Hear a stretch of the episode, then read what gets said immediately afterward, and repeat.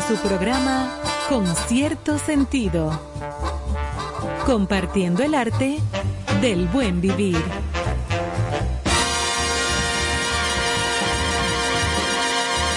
Por estación 97.7.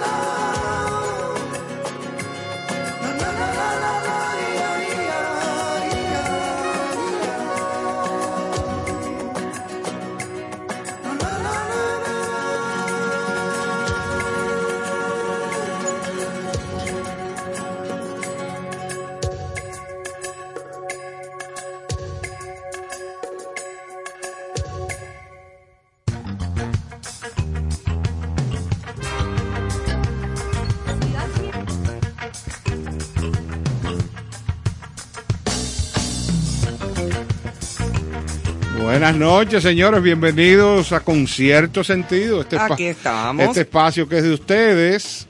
Y hoy, buen lunes, 23 de mayo del 2022 y queremos recordar, aquí está Ivonne Eras acompañándonos como siempre. Claro, dime, dime. yo estaba esperando que tú no me mencionaras. No, no, ahora lo que pasa es que quería recordar la fecha antes de esto, ah. para que la gente se ubicara. Claro, 23 de mayo, señores, todo va rápido, Sí, sí, yo, ya yo compré todo lo de Navidad.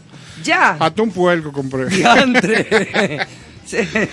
Pero te lo va a comer al paso, como el puerquito. No, no, porque para esa fecha yo tengo un freezer grande y en el freezer lo guardo. Tú le pones un letrero. Yo, lo veo diario, yo que hubo. Ah, y cierro el, freezer.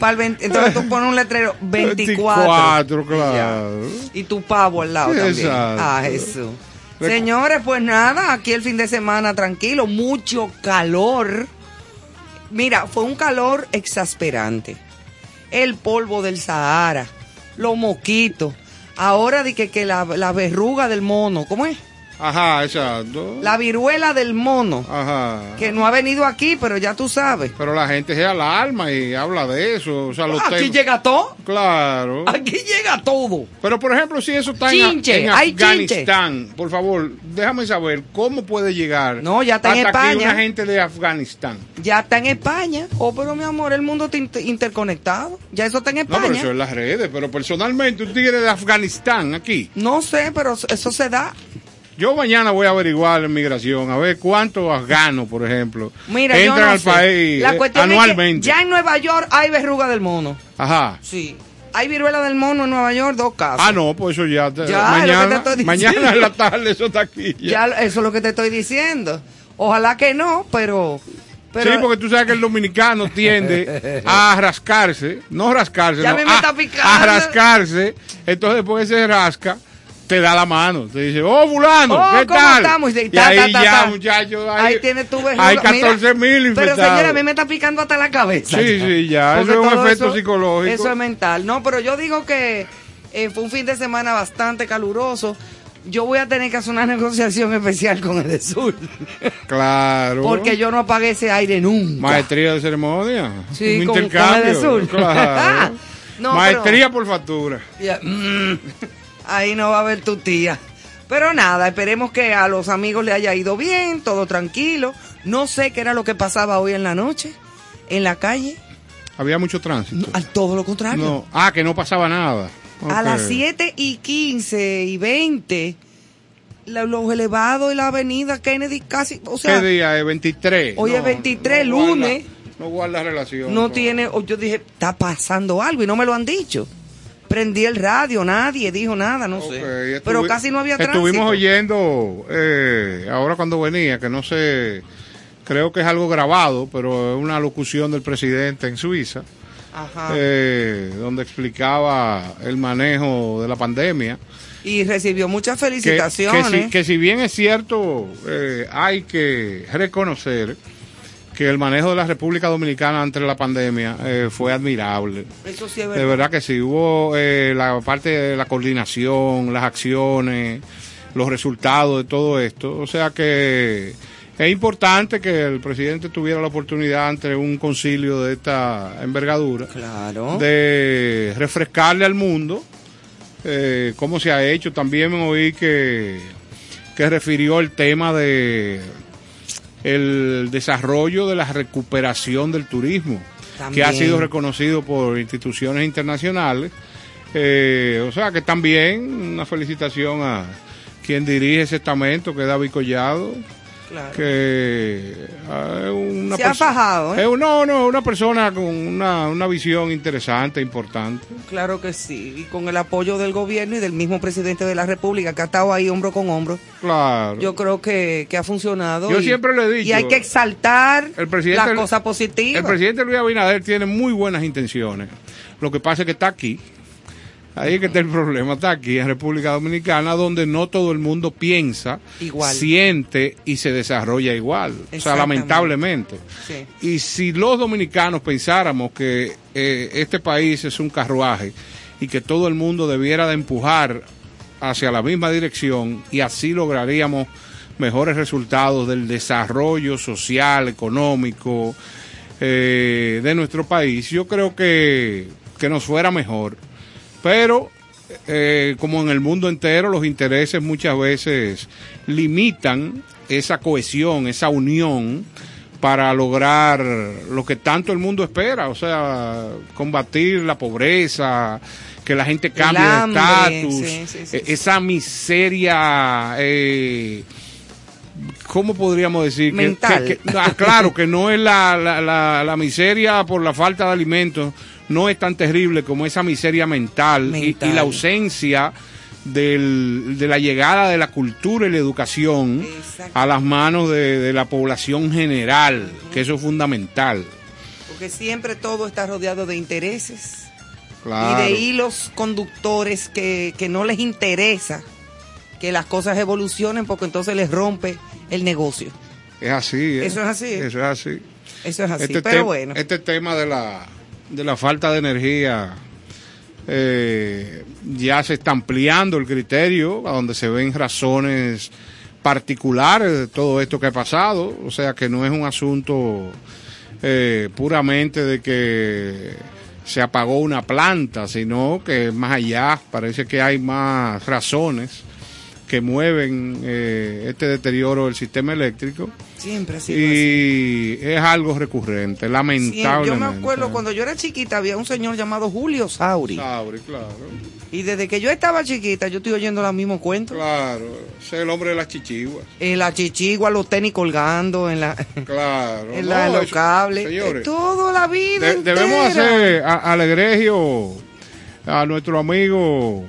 Eh, ay Dios mío, Julio Sosa, debemos de ponerlo a hacer un análisis si en otros países, el que no sea ciudades donde viven dominicanos, si en otros países se desarrolla el tema de los tenis colgando mm. en las líneas eléctricas. Eso deberíamos de averiguarlo. Habría que averiguar ese asunto. y últimamente salió una información de que una culebra y me recordé mucho del disco aquel, del disco aquel de Johnny Ventura, como la culebra. ¿Tú te recuerdas de ese disco? ¿Y qué fue lo que pasó con la culebra? No, que la culebra fue que ocasionó en Puerto Plata ah, la caída del sistema eléctrico. Ya, una culebra. Exacto. Yo quisiera preguntarle a, quien, dijo eso, ¿cuánta culebra por, por metro cuadrado no hay en este país? Bueno.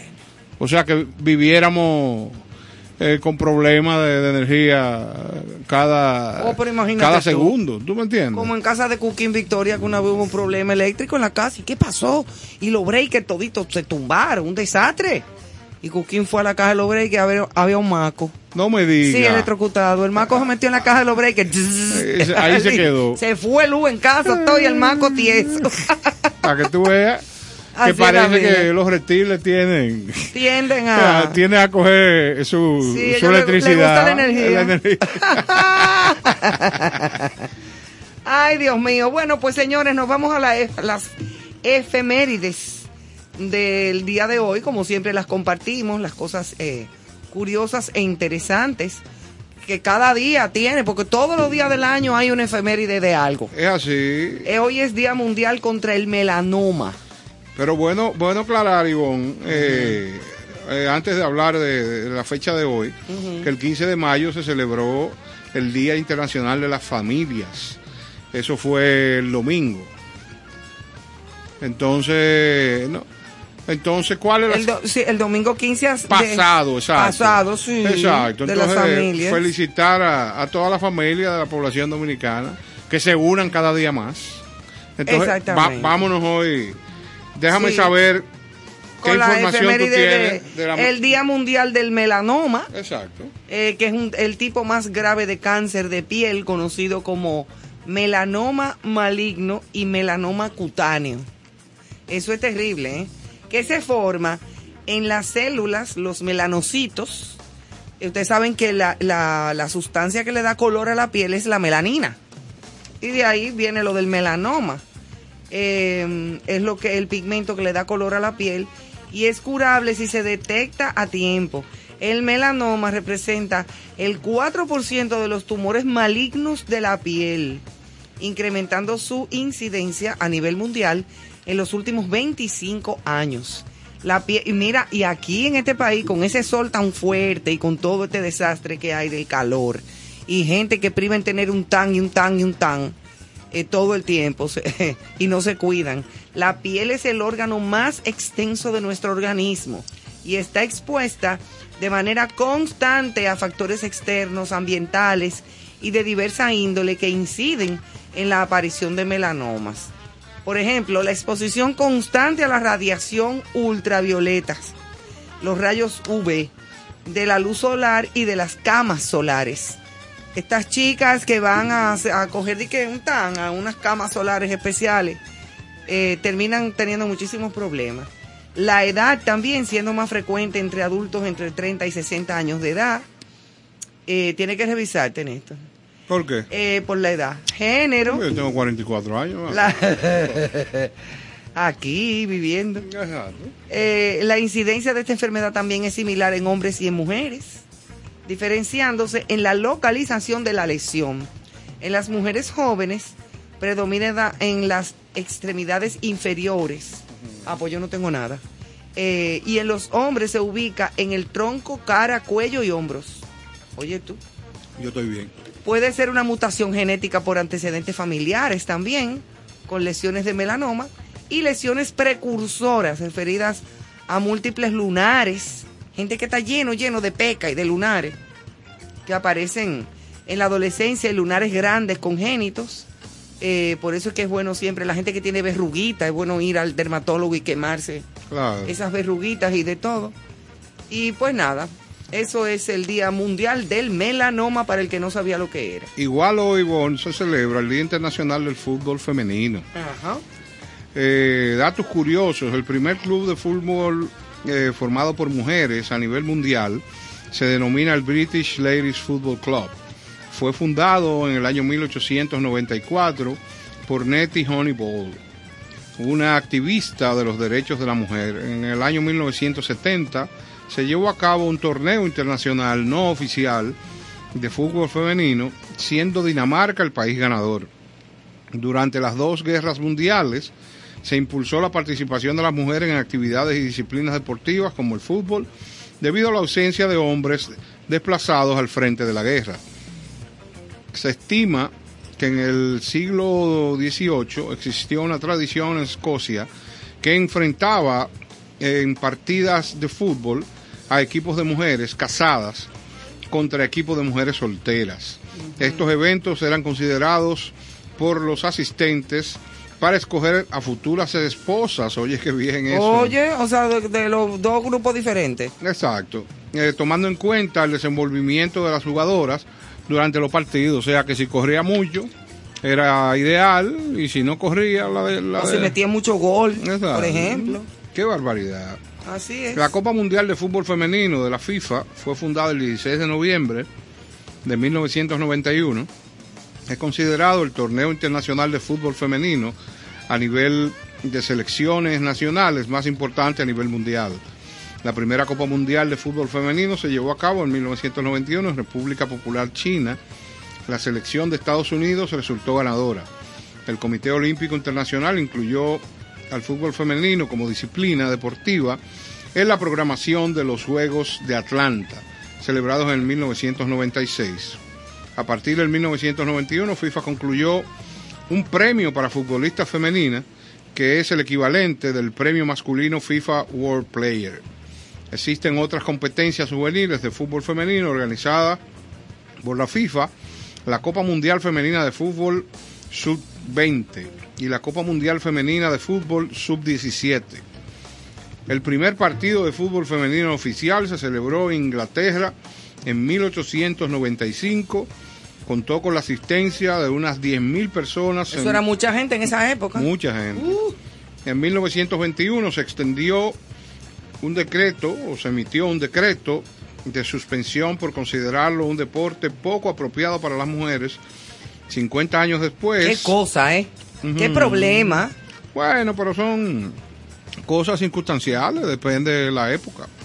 En el 1971 se levantó dicha prohibición. Claro, porque eso al contrario eso es un deporte completísimo. Y tú sabes lo que hay que estar en forma para tú aguantar dar correr esa cancha entera varias veces atrás de una pelota. No, no, eso es algo. Eso es una cosa que. De... lo que es el fútbol y la natación son de los deportes más completos que hay. Completísimo. Eso sí, que el que el que nada por lo menos no sale abollado ni con un golpe, pero los futbolistas sí, eso es refrescante, pero los futbolistas cuando tienen una lesión a veces, mira que en una patada, que el otro viene a darle una patada a una bola y te agarra una pierna, te rompió un hueso. Hay lesiones en tendones, lesiones en brazos, eh, gente que se han quedado privados en, la cancha, que han tenido que sacarlo. porque el cuerpo del deportista es su, su caparazón. El único otro deporte que sí tiene una protección especial es el otro, el soccer. Sí, claro. El, el fútbol americano, del cual hemos hablado aquí. Bueno, señores, hoy es Día Mundial de la Tortuga. ¿Cómo va a Qué maravilla.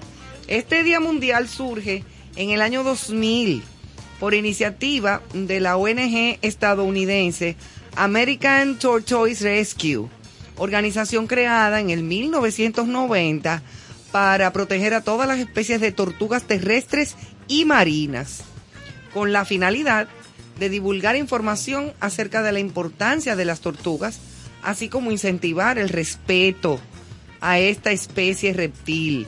Las tortugas oquelonios eh, forman parte del orden de los reptiles. Eh, gran parte de la columna vertebral de las tortugas está unida a la parte dorsal del caparazón.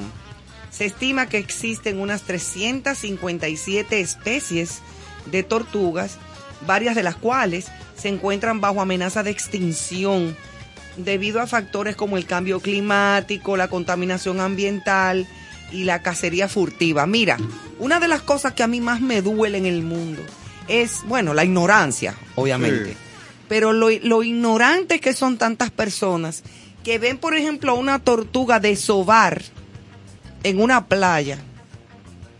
Que para, e, para que eso suceda, ese animalito viene de, sabe Dios, qué recóndito lugar del mar a desovar a esa playa, a tapar sus huevecillos, para entonces que las todas esas tortuguitas marinas, por ejemplo, en el caso de la tortuga marina, a la hora de que le toque salir, vayan al mar. Eso yo lo pude vivir, eso es una belleza, pero he visto como hay de, eh, eh, gente que va y las mata, las tortugas las mata.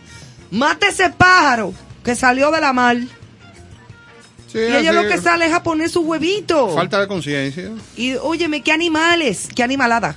Ahora se está haciendo un poco más de conciencia. A la vez que yo tuve la oportunidad de ver los, eh, los, las tortuguitas marinas nacer, que fue una casualidad, yo estaba ahí, y, y sí habían protegido, le pusieron como una valla de madera al sitio donde la tortuga había desobado con letreros de no pisar, no tocar, no molestar, o sea, y había personas que protegían el lugar. Y entonces yo estando en esa playa, en el norte, tuve la oportunidad de vivir esa experiencia bellísima. Sí, me imagino. Donde comenzaron a salir aquellas, aquellos animalitos de la arena. Los ayudábamos a, algunos a, a, poner las derechas porque algunas se quedaban con la patica para arriba. Y entonces ellas instintivamente arranca para el mar. Una belleza. Eh, es bueno hacer conciencia de eso y hacerle conciencia a nuestros niños. Eh, de no de los plásticos en el mar. Tú sabes la cantidad de animales que han muerto. Precisamente las ballenas. Cuando abren la boca, cuando hay un eh, van a comer lo que sea, que es de a mucho. a veces se tragan plásticos y redes. y se le enredan entre sus intestinos y el estómago y mueren. Asimismo, tortugas que quedan enredadas en el cuello con plástico, fundas. Eh, mira, estamos acabándolo con, estamos acabando con todo. más, no me digan nada.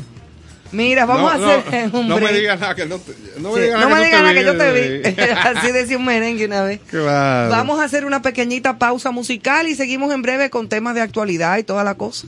Perfecto, pues vamos a dejarlo con este tema particular. No me deje contigo en la distancia, pero mira de quién. Ok. Pedro Guerra. Oye. Este un momento en el día en que pueda apartarte de mí. El mundo parece distinto cuando no estás junto a mí bella melodía en que no surjas tú. Y yo quiero escucharla cuando me faltas tú. Es que te has convertido en parte de mi alma ya nada me conforma si no estás tú también. Más allá de tus labios, del sol y las estrellas, contigo en la distancia, amada mía.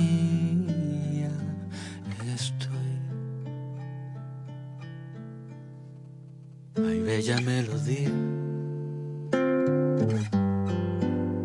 en que no surjas tú.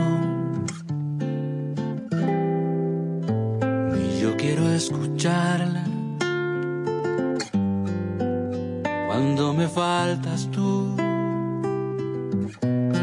Y es que te has convertido en parte de mi alma ya nada me conforma si no estás tú también.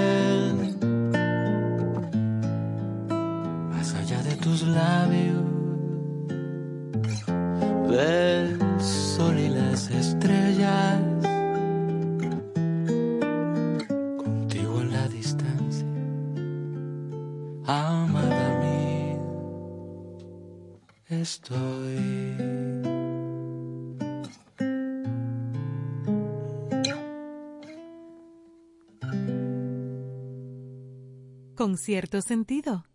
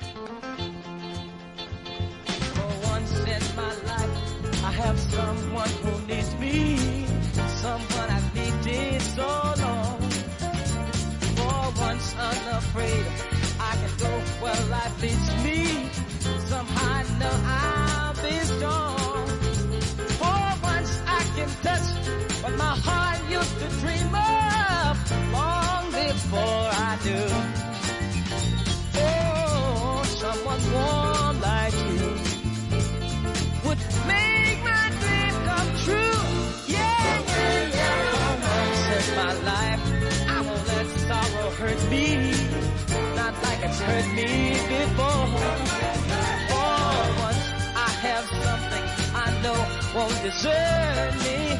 I'm not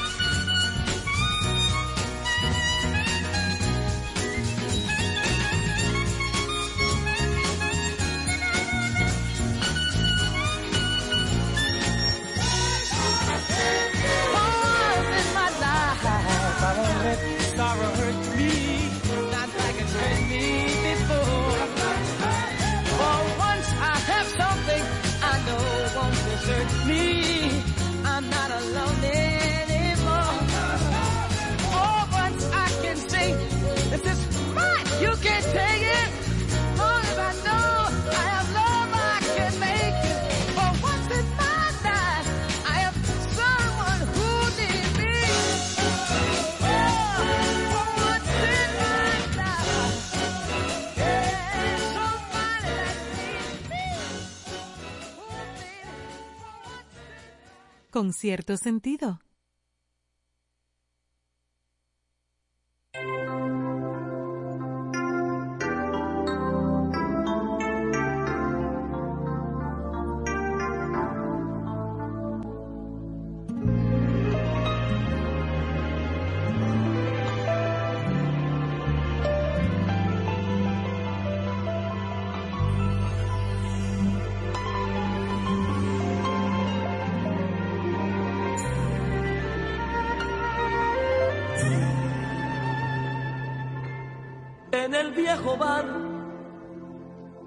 Nuestras dos sillas en el mismo rincón a media luz,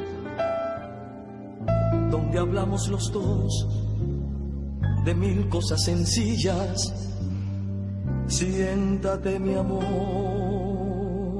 primero tú.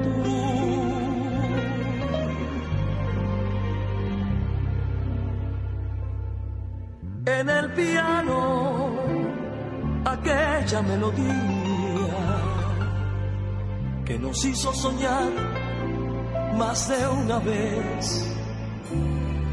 Hoy no estás junto a mí, ya tu silla vacía, mientras el piano suena. Yo le diré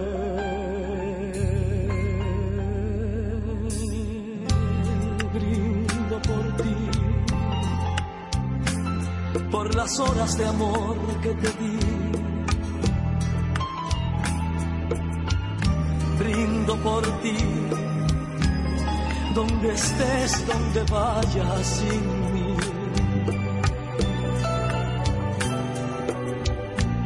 ¿Cómo te va? Cuéntame de tu vida dame al fin la alegría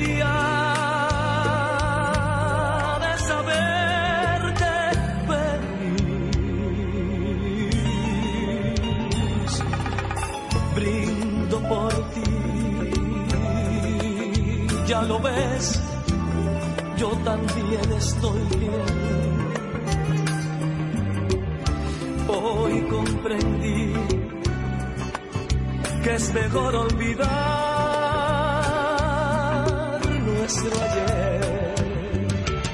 soy muy feliz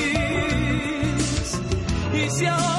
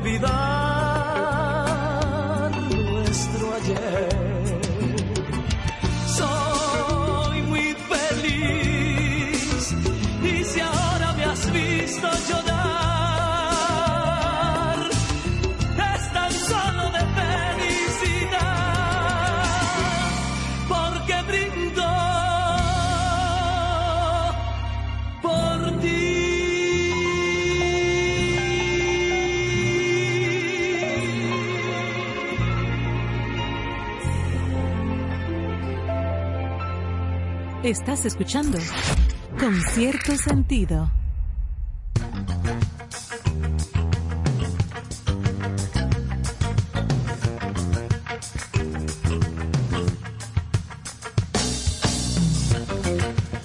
Bueno, de vuelta, señores, aquí en Concierto Sentido. Y Ay, pero esa, habían una canción ahí. Una, una selección. Arrancamos con Pedro Guerra. Después, el insigne. Eh, eh, for Stevie once, Wonder, Stevie Wonder for, eh, for Once of My Life. Y, después, cerrando. Sergio. Sergio Vargas, un Buenísimo, por ti, una muy liga buena. ahí completamente Claro, eclética. Una ¿verdad? batida. Una batida, pero bien chulo. Y eso y hay una el de, la, la interpretación de Pedro Guerra con Excelente. contigo a la distancia. Sí, sí, muy bien. Eso es como por no llorar y decía, ay Dios, ¿tú te acuerdas? ay Dios, manita. Cuando arrancamos. Bueno, señores, nos vamos ahora a nuestro editorialito, ¿verdad? Del programa. Claro. Con una cuestión de prioridades, entre comillas. A propósito de una nueva res- eh, resolución para regular las tablas de surf en el país. El Como si- transporte de El ellas. transporte de las tablas de surf. Oye, como si esto fuera Hawái 5-0.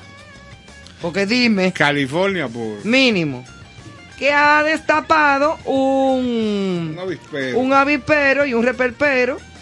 Y es que en medio del caos que vive el tránsito, la ciudadanía no entiende cómo la prioridad de la institución que regula el parque vehicular se enfoca en cómo se llevan o se transportan las tablas de surf Eso es una medida popi, ¿eh?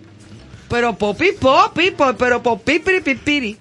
Óyeme, que si bien es cierto que debe de ser regulado, pero para muchos de los que practican este deporte y compran estos accesorios de transportación, entienden que la resolución no fue consensuada para así lograr que las normas pudieran estar lo más cerca de la realidad posible. Un saludo afectuoso a mi querido hermano José Lomba. Oh, mi amigo Gra- José Lomba. gra- gran surfista. de los grandes surf- pues, yo conozco a todos esos surfers de toda la vida. Claro. Mi amigo Ricardo Ripoll, Sí, también. que fue de los surfers de, de- de toda una vida, de la amigo de Som- bueno, la gente de Somos Pueblo. Así es. Y una gran cantidad de amigos que siguen haciendo este deporte, que es chulísimo. Es un deporte muy chulo eh, y muy conocido a nivel mundial.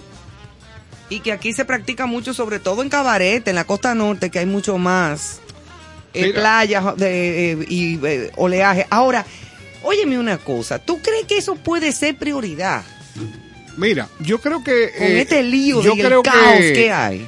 que el enfoque hubiese sido el siguiente. Si yo hubiese tenido la oportunidad de diseñar esa medida, yo hubiese incluido diversas situaciones de transportación de elementos, individuos y artefactos que hay en el país. Primero, yo hubiera puesto las correcciones necesarias para que la gente no se monte en un motor de dos ruedas 14 personas. Oh, pero yo he visto no solamente 14 personas, no, yo he visto el que maneja el motor, un niño chiquito alante de él, dos en el medio y la doña atrás con otro cargado. Exactamente. Entonces, Dime. estamos hablando de otro caso particular, es la gente que hace pequeñas mudanzas en motores y en vehículos que no son para eso. Para que lo sepa. O sea- el que transporta ta- cilindro de gas, Gas. en motor. Es así. Dime. Es uno de los riesgos más grandes que yo he visto en mi vida. Y eso se ve de a mucho todos los días, no y una a tabla de diario. surf. O sea, te estoy hablando que la operación es la siguiente. El, el que todavía en su casa tiene cilindro de gas, que es la gran mayoría de la población, sí. eh, lo desconecta al acabarse Para el, el irlo a producto llenar. para irlo a llenar y todo esto lo hace en un... Un motoconchita motoconcho. o exacto. Entonces, ¿qué pasa? Ese, la posibilidad de morirse eh, es altísima. Altísima. Claro. Pero claro, y eso no, y es una bomba ambulante. Porque no es solamente él que se puede morir, es matar a 20. Entonces, hay diversas situaciones que son de alto riesgo. Que no le están poniendo asunto. Entonces, ¿qué pasa? Yo hubiera hecho la medida eh, incluyéndole todo ese tipo de, de acciones malsanas, porque lamentablemente ponen en riesgo la vida de otros seres humanos que, Pero Néstor. que transitan y que son parte del parque ¿Y vehicular. las camionetas con 64 niños atrás que llevan a la escuela? También, esa es otra. En una camionetita No, de giras. cubierta. y las las giras. Las giras, de la que, de la que llevan espagueti, en un, en un, y tú sabes, Y tú sabes que esas giras regularmente vienen de vuelta, de regreso. Bebido cuando ya la ingesta alcohólica es alta. Entonces, lo primero que pierde el individuo que bebe es el equilibrio. Y el juicio. Exactamente. Entonces tú ves, tú como que no puedes agarrarte con espagueti, bien. Con espagueti y pan de sangre. Es así, son de las cosas. ¿Tú sabes y arena. ¿Tú sabes qué otra eh, situación debería de regularse? amarrar animales enfrente a los autobuses de esos de 26 pasajeros. Ay, esos pobres chivos. A los chivos, claro. Yo tengo un cuento bueno de Cuquín. No, que... los chivos con los ojos estancados. Exacto, el chivo abrió los ojos porque le frenaron adelante a, una guagua. Ah, Es duro. Eso es un abuso. Sí, sí, yo creo que hay múltiples. Y lo que estábamos hablando el otro día, que no se le está poniendo asunto. ¿A qué? La plaga de motoristas encaramados en los elevados. Es así. En el elevado de la Kennedy, que es una vía que yo uso mucho para incluso venir hasta aquí, hasta la emisora eso está lleno, plagado de motoristas a cualquier hora y sobre todo de noche. Entonces algunos andan, son prietos, se vistan de negro y andan en un motorcito sin luz. Claro. Eso se llama Ninja 47. Nada fácil. Ya lo sabe. ¿Y no le da miedo? Mira, yo lo que creo es que aquí increíble, se... Yo creo que los legisladores deberían de trabajar eh, de la mano con las, autoridades para lograr regímenes de consecuencia. Y habla hablando de que de tabla de surf, pero por favor. Estamos hablando de que una persona, porque yo creo que es como un morbo el tema de, de por ejemplo, ese caso de los motoristas de los elevados. Es como déjame ir en contra de la ley. Sí, entonces, ¿qué pasa? Cuando usted lo agarren saliendo de un elevado o de un subterráneo de eso, tiene que haber una infracción particular que le duela en la costilla al que lo hace para que no lo vuelva a hacer, porque sabe que si después de que lo haga tres veces, usted va a tener que andar a pie, porque en el motor no se puede montar, porque ustedes no le van a dar licencia o no le van a vender seguro, porque sabe que usted es una gente que trabaja, que, que anda de manera irregular en la calle, eso pudiera frenar todo esto que está pasando. Lo que pasa es que hacen operativos, Néstor, y agarran a, Cuchumil. Pero después que pasa el operativo, esperan un mes, la cosa se enfría y ellos vuelven a hacer lo que les da la gana anyway. O sea, no hay la constancia, bueno, pero cuando la perseverancia. Cuando yo me, y cuando yo me refiero a que haya un Estado organizado, es un, programa, un sistema donde José Pérez aparezca y aparezca con el, la conducta que ha tenido a través de, creo que hay un proyecto de uno de unos puntos en las licencias que creo que se está desarrollando pero todo esto tiene lo primero que hay que ver cuánta gente en el parque vehicular dominicano anda sin licencia porque yo estoy hablando de que tiene que haber una cantidad excesiva de gente que no uh. sabe ni leer y tiene un vehículo en las manos Claro, no sabe leer ni una señal de tránsito. ¿Tú me estás entendiendo? Entonces, si no tiene la condición natural, porque debe ser así, o sea, oye, usted tiene que Hasta primero... por instinto. No, porque se supone que te dan un examen. ¿Y cómo tú puedes pasar un examen si tú no tienes ¿Tú lo has eh, eh, la, capacidad básica Tú has dicho la palabra mágica, se supone. Se supone, exactamente. Se supone. Entonces, ¿cómo nos vamos a estar preocupando por, por, por cinco individuos eh, que van a, que, que, se tiene que asegurar la tabla para que no se vaya a caer o lo que sea y causar un accidente. Sí, es verdad. Pero yo he visto unas plataneras, mi amor, en medio de la ciudad que van de lado. Sí, es así. Con una carga excesiva de plátano y guineíto. Sí. Que sale un buen mangú de ahí, dicho sea de paso. Y eso es una cosa que al que le cae una cosa de una platanera de esa arriba. No, no, no, no, claro. y ahí entonces no, eso no se regula. No tiene que pasar por el médico. Lo que entonces vamos a ser coherentes. Estamos de acuerdo. Porque aquí quienes surfean cuatro, no, el de, eh, cuatro gatos y medio y no es, eh, Eso lo generó un popi, esa idea. Óyeme, pero se pasó de popi, ¿eh? se pasó de popi, porque está bien, ok, va, pero vamos a regularlo todo, hasta una litica. Y dentro de la listica pon a los que tienen ese aparato ahí. A los que hacen mudanzas irregulares, como dije también. Oh, muchachos. Una nevera mal puesta, mal, mal amarrada. Mal amarrada. Termina en mal sitio.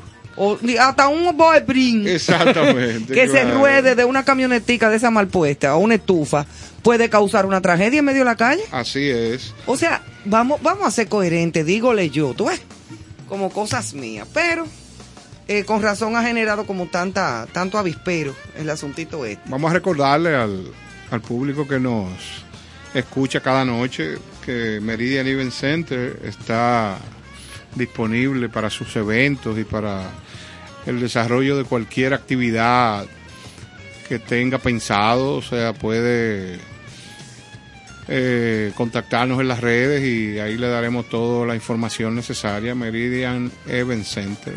Yo quiero ir a celebrar mi cumpleaños para allá. Ah, un palo. Este año. Claro. Ya Ah, lo sabe. Bienvenida, ese va a ser un gran cumpleaños. No, no, entonces. bienvenida no, Ivonne. Ah, ok. Bueno, y cambiando el tema radicalmente, nos vamos con la noticia de la remodelación del terreno en el Estadio Cibao, que siguen a muy buen ritmo. Ah, pero qué bien. El Estadio Cibao, ustedes saben que está siendo remodelado y los representantes de la compañía a cargo de la obra esperan entregar a tiempo. Ojalá que sí. Esto se encuentra en algún 55%, un ritmo considerado como muy bueno por la empresa encargada de ejecutarlos. Estamos ahora mismo trabajando el área del cuadro interior para empezar la postura de la grama. Estamos en un 55%, informó Marco Zorrilla de la empresa Ground Crew, compañía de ingeniería y servicios que tiene a su cargo la remodelación del terreno del Estadio Cibao. Excelente. Así es que O sea que los aguiluchos podrán disfrutar de un terreno remozado. remozado y bonito como está aquí el Estadio Quisqueya, que está de lo más chulo. Sí. y está muy bien comodito y está bien arregladito. Entonces, pues ya escucharemos más detalles cuando tengamos a Carlos por aquí en cabina. eh, que a propósito anda narrando eh, eh, eh, la, la serie eh, mundial del béisbol in- de grandes No, ligas. Regular, regular, todavía no es mundial. Ah, eso no es mundial. Eso es No. el béisbol. Es que yo no sé de eso. Es que No, yo sí me di cuenta cuando, ya te dije- diste cuando cu- dijiste esa, Mm, ya sí, esa pero pieza. la gente me entendió. Sí. Así es que el hogar de las Águilas Ibaeñas ha sido testigo de 21 de los 22 campeonatos ganados por el más aguerrido equipo. Eso lo dice él, que escribió eso, es aguilucho. Y que el más aguerrido equipo, no, no. Todos son buenos, pero el Licey es mejor. bueno, en fin. claro, porque hay que decirlo. Sí, no yo, importa. Yo soy liceísta de que tengo conciencia. Desde chiquitico. Sí, sí, sí.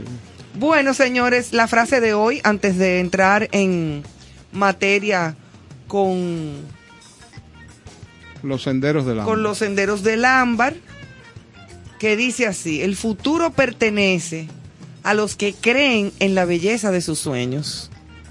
Oh, muy bien. Eleanor Roosevelt, Excelente. bellísima frase, el futuro pertenece a los que creen en la belleza de sus sueños. Bueno, yo te digo, Ivonne, que yo creo que me he pasado la vida soñando, pero lo más importante es que estos sueños nunca se queden en la mente y que se tenga la oportunidad de atarlos de manera de traerlos a la tierra y convertirlos en realidad. Claro.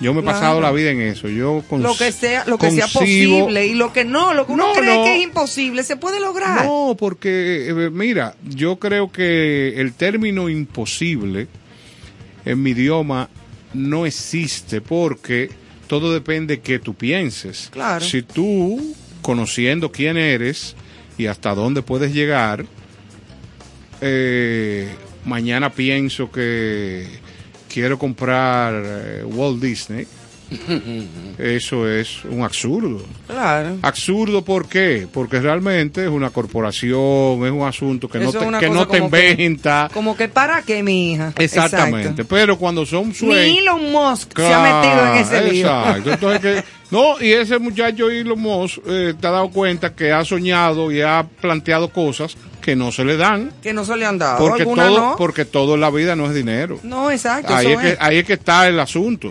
Porque ese sueño de Walt Disney tiene quien lo concibió, tiene sus precursores, tiene la gente que le ha dado seguimiento, entonces no puede venir pues Juan Pérez y decir, dame eso, ven que yo lo quiero. Sí, ven que ese es mi sueño de mi vida. No me van a decir, sigue pues, soñando. acuéstate otra vez. Sigue soñando. Vete a acostar, mi hija, me van a decir, claro. Es así, pues eh, por los senderos del ámbar hoy tiene un carácter particular porque habla de la madrugada. ¿Tú eres madrugador o tú te gusta esperar la madrugada? Yo he pasado por ambas etapas. O sea, yo en momentos que son los menos soy madrugador y quizás los más soy de los que espera la madrugada porque ese silencio esa soledad, entre comillas, quietud. esa quietud permite que esas ideas de que estábamos hablando se pueda desarrollar el proyecto para convertir todo eso en realidad. Eso es verdad. Yo soy, yo soy de la que pienso más y, y se me y se me ocurren más cosas en las noches. Claro, definitivamente. Durante las noches y horas de la madrugada tempranas, porque ya yo estoy, ¿verdad? Ya yo me duermo. Ah, no me digas. Sí. Te da, te da un sopor. Ajá. Arranca. Bueno.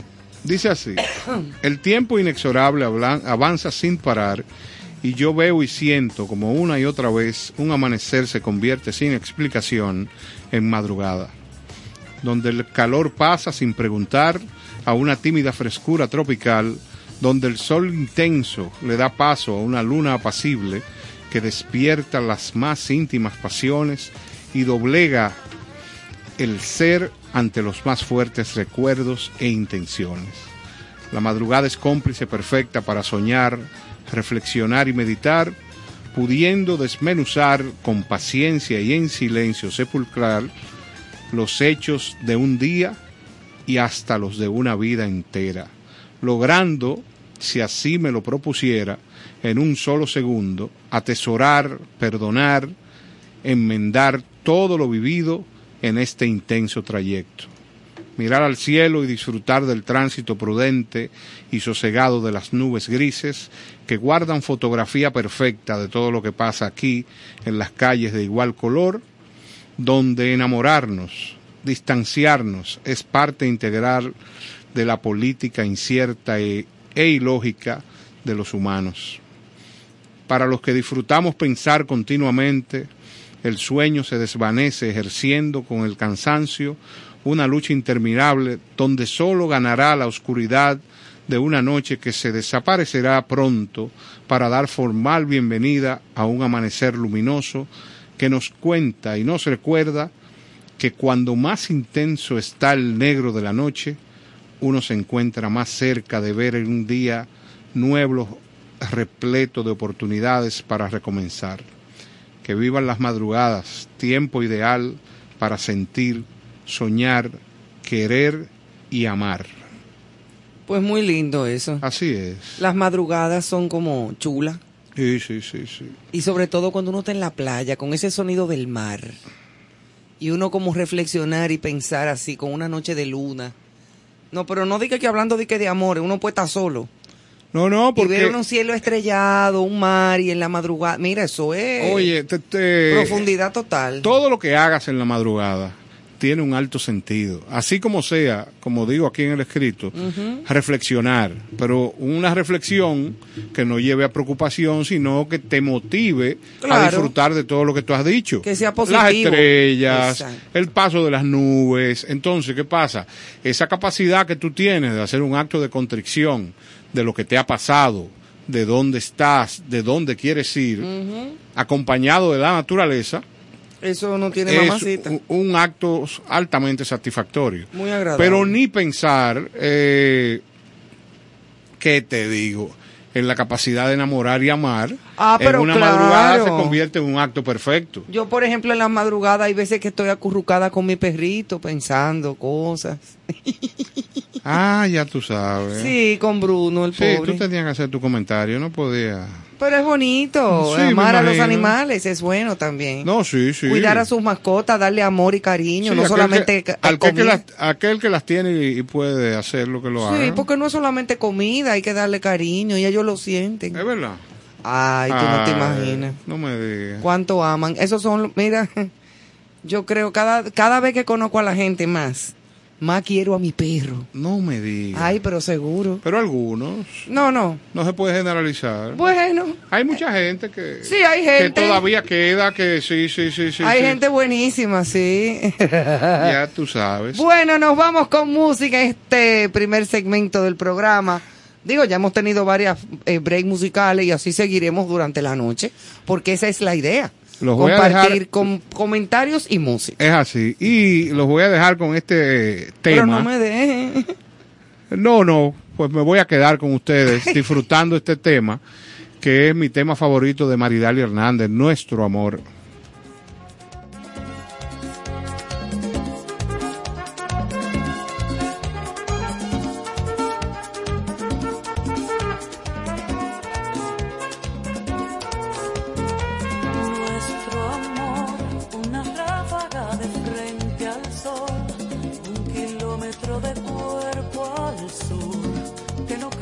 de correr.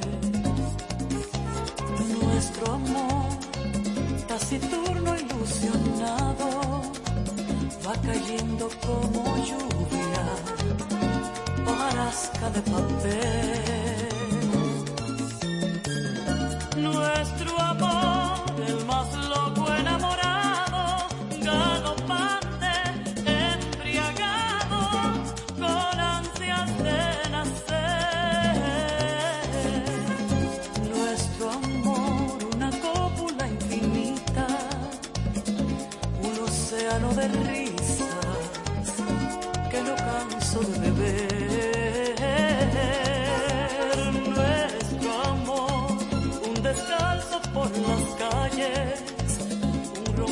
Con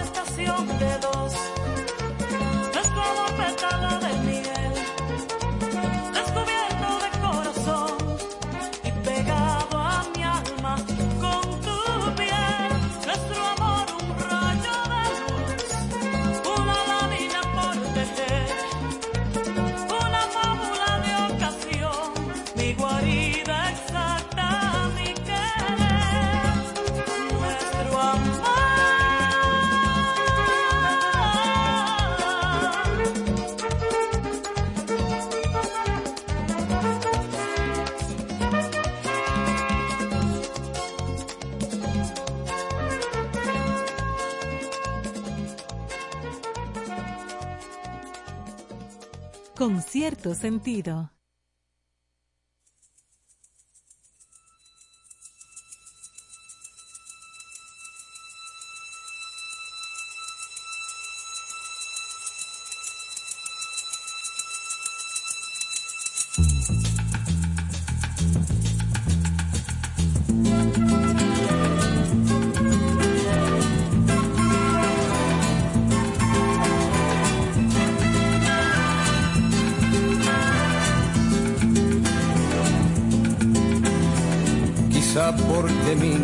Sigue jugando en tu playa. Y escondido tras las cañas duerme mi primer amor. Llevo tu luz y tu olor por donde quiera que vaya. Y amontonado en tu arena, guardo amor, juegos y penas. Yo que en la piel tengo el sabor amargo del llanto eterno que han vertido en ti cien pueblos de Algeciras a Estambul para que pintes de azul sus largas noches de invierno. A fuerza de desventuras, tu alma es profunda y oscura. A tus atardeceres rojos se acostumbraron mis ojos como el recodo al camino. Soy cantor, soy embustero, me gusta el juego y el vino, tengo alma de marinero. ¿Qué le voy a hacer si yo nací en el Mediterráneo? Nací en el Mediterráneo. Y te acercas y te vas después de besar mi aldea. Jugando con la marea, te vas pensando en volver, eres como una mujer perfumadita de brea que se añora y que se quiere, que se conoce y se teme. Ay, si un día para mi mal viene a buscarme la parca, empujar al mar mi barca con un levante otoñal y dejar que el temporal desguace sus alas blancas. Y a mí enterradme sin duelo entre la playa y el cielo.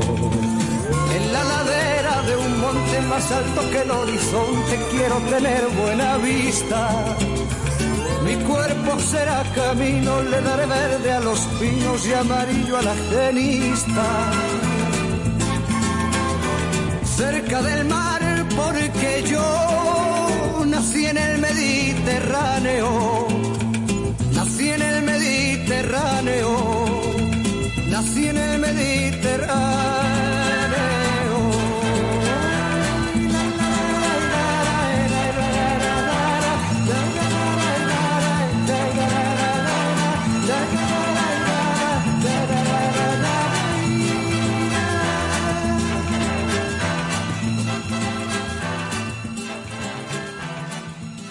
Cierto sentido.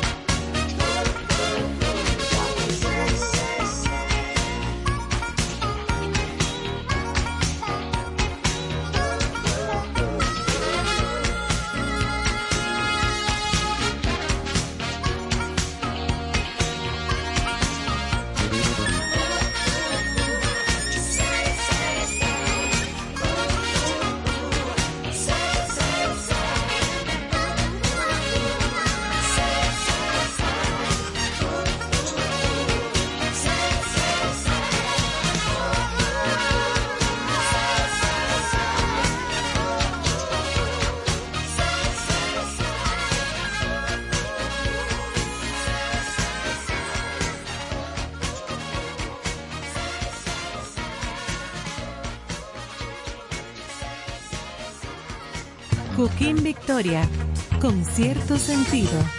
Muchísimas felicidades a mis amigos de Concierto Sentido. Gracias por compartir el arte del buen vivir. Enhorabuena, allá nos vemos. Hello, hello, hello, hello. Un abrazo bien fuerte a todos mis amigos de Concierto Sentido. Gracias por compartir el buen vivir y la buena música. Chichi Peralta les quiere un saludo a todos sus seguidores y enhorabuena, eso va a ser un éxito. Dios le bendiga. Con cierto sentido.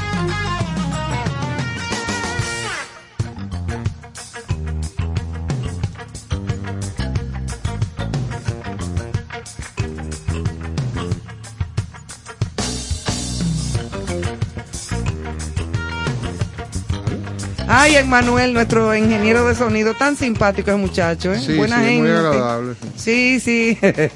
muy yo- positivo. Sí, pero siempre te veo con una soga, como tú estás loco por ahorcarlo. No, yo sí no. A mí no me Ah. esté eh, sembrando cizaña y chisme con Emanuel. Sembrando cizaña. Sí, sembrando. Explícame etimológicamente. La cizaña. ¿De dónde viene? La cizaña es como una mata mala, una cosa como, como parecido a la guasábara. No me digas. Sí, que la cizaña no da nada. Ok. Entonces el que siembra cizaña, lo que siembra es como y mala cosa. Es.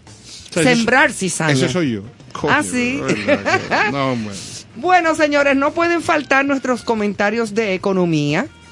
Eh, en el día de hoy, yo que no soy nada eh, conocedora de muchos temas de economía, pero sí, eh, uno investiga y lee y asume que hay noticias que realmente nos deben de interesar.